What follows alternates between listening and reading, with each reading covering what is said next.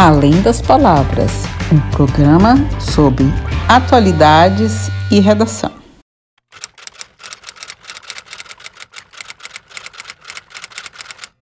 Olá, pessoal! Aqui quem está falando é Cíntia, professora da Oficina da Palavra, e hoje eu estou passando aqui para fazer alguns comentários sobre as peculiaridades da prova da Universidade Federal do Paraná.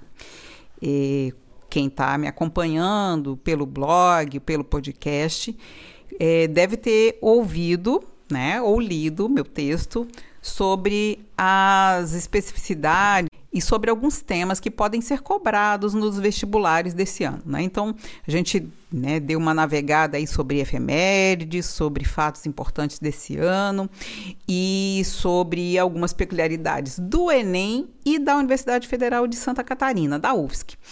E hoje eh, eu vou trazer aqui de forma bem rápida algumas peculiaridades, porque eu tenho alguns alunos, o pessoal está me perguntando né, sobre a prova da Universidade Federal do Paraná. Conforme o edital desse ano, as datas já estão definidas e dia 23 de outubro acontece a primeira fase com questões objetivas, cai a língua portuguesa, né, e a literatura.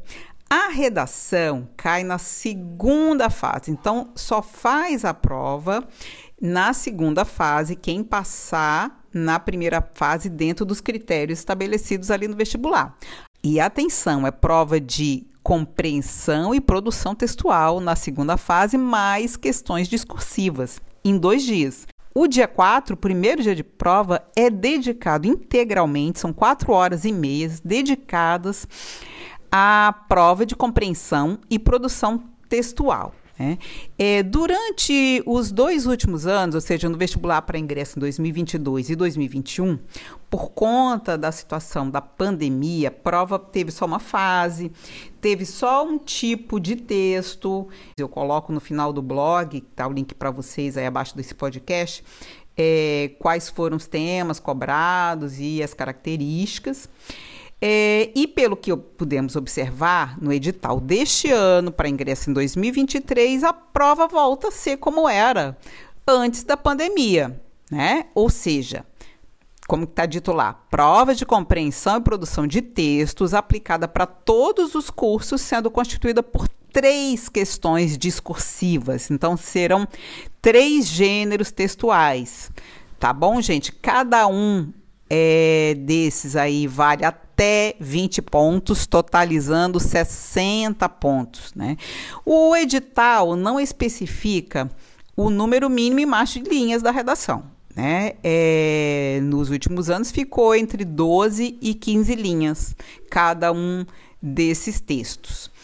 E diz mais que a prova de compreensão e produção de texto, depois eu vou falar um pouco sobre por que estou chamando a atenção disso, tem por objetivo avaliar a capacidade de a candidata ou candidato produzir textos de diferentes gêneros textuais atendendo aos seguintes aspectos.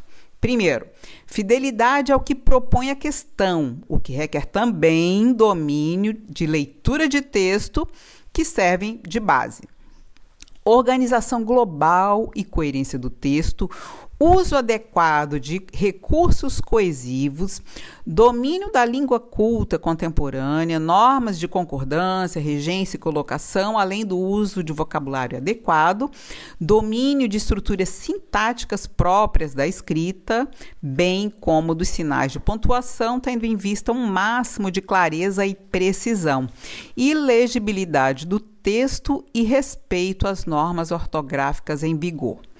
É, nas questões discursivas, né, serão sumariamente zeradas, anuladas as respostas que não atenderem à proposta solicitada no que diz respeito ao tema e à tipologia textual. É, então, eles estão dizendo que é, a, a, a prova é zerada nesses casos.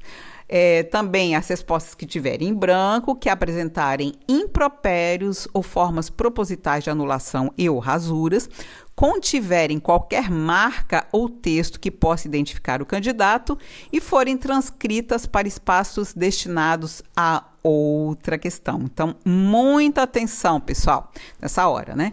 É, sobre os gêneros textuais, Uh, de um modo geral, né, com, avaliando os vestibulares an anteriores à pandemia, o que, que a gente tem com mais frequência? E sempre esse aqui sempre tem. O texto opinativo, ele é o que costuma aparecer todos os anos, né? O que pode mudar é o formato do texto de apoio para, com base nele, o estudante é, escrever a sua opinião. Pode ser pedido um texto inteiro ou a complementação de uma ideia inicial.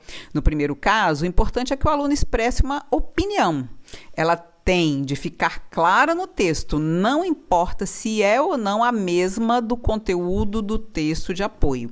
No segundo caso, né, no caso de você dar continuidade a um trecho, é preciso manter o estilo do texto. Ver se o autor usou frases curtas ou longas, se foi formal, se o texto é mais sério, criativo e seguir o mesmo molde. Né? É outro gênero textual que já pode já foi cobrado é transposição de discurso. A partir de um diálogo ou de uma entrevista ping-pong, o estudante precisa transformar o texto em um discurso indireto, ou seja, contar o que foi dito. Esse modelo requer alguns cuidados com as mudanças nos verbos, pronomes e advérbios que devem ser modificados para se adequar à terceira pessoa. Nesse caso, assim como no resumo, o principal erro que pode ser cometido é acrescentar informações que não estão no texto base. Outro gênero é, temático costuma ser a interpretação de tirinhas e charges. Né? A preocupação está em interpretar a imagem e seus intertextos a partir da visão do autor né, dessas, desses desenhos. Tiras e charges brincam com ironia, ambiguidade, paradoxo, por isso é importante ler a imagem buscando uma leitura subliminar. Para isso é necessário bagagem de informação de atualidades, pois muitas charges trazem conteúdo do cenário político, cultural e econômico atual. Outro detalhe que não pode ser esquecido é citar o autor e a fonte. Outro gênero é o resumo. Com base em um texto grande, geralmente opinativo, o estudante tem de produzir um resumo de no máximo 12 linhas contendo as ideias principais. O segredo para ir bem nesse modelo é não copiar as frases do texto, mas usar as próprias palavras para contar o pensamento do autor.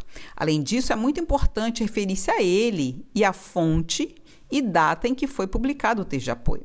O ideal é não usar termos e frases entre aspas, a menos que tenha algum dado significativo.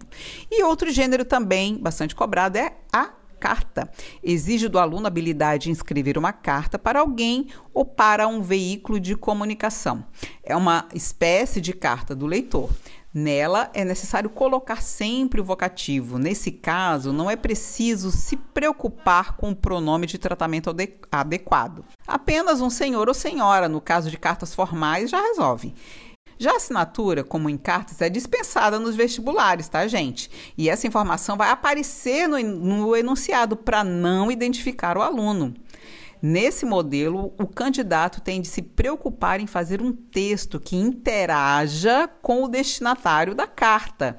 A dica para treinar é ler as cartas na seção específica de cartas do leitor, né, nos veículos é, de, da, de mídia, tá? E por fim, lá no link é, que do blog que eu estou falando sobre a redação da UFPR, eu coloquei Uh, os temas que caíram nos últimos vestibulares, de 2019 a 2022, né, que aconteceu no começo desse ano ainda. Tá bom, gente? Então eu deixo aqui para vocês as dicas. Confiram ali, olhem os textos, sigam aqui o nosso podcast para saber mais. Beijo grande. Além das palavras, um programa sobre atualidades e redação.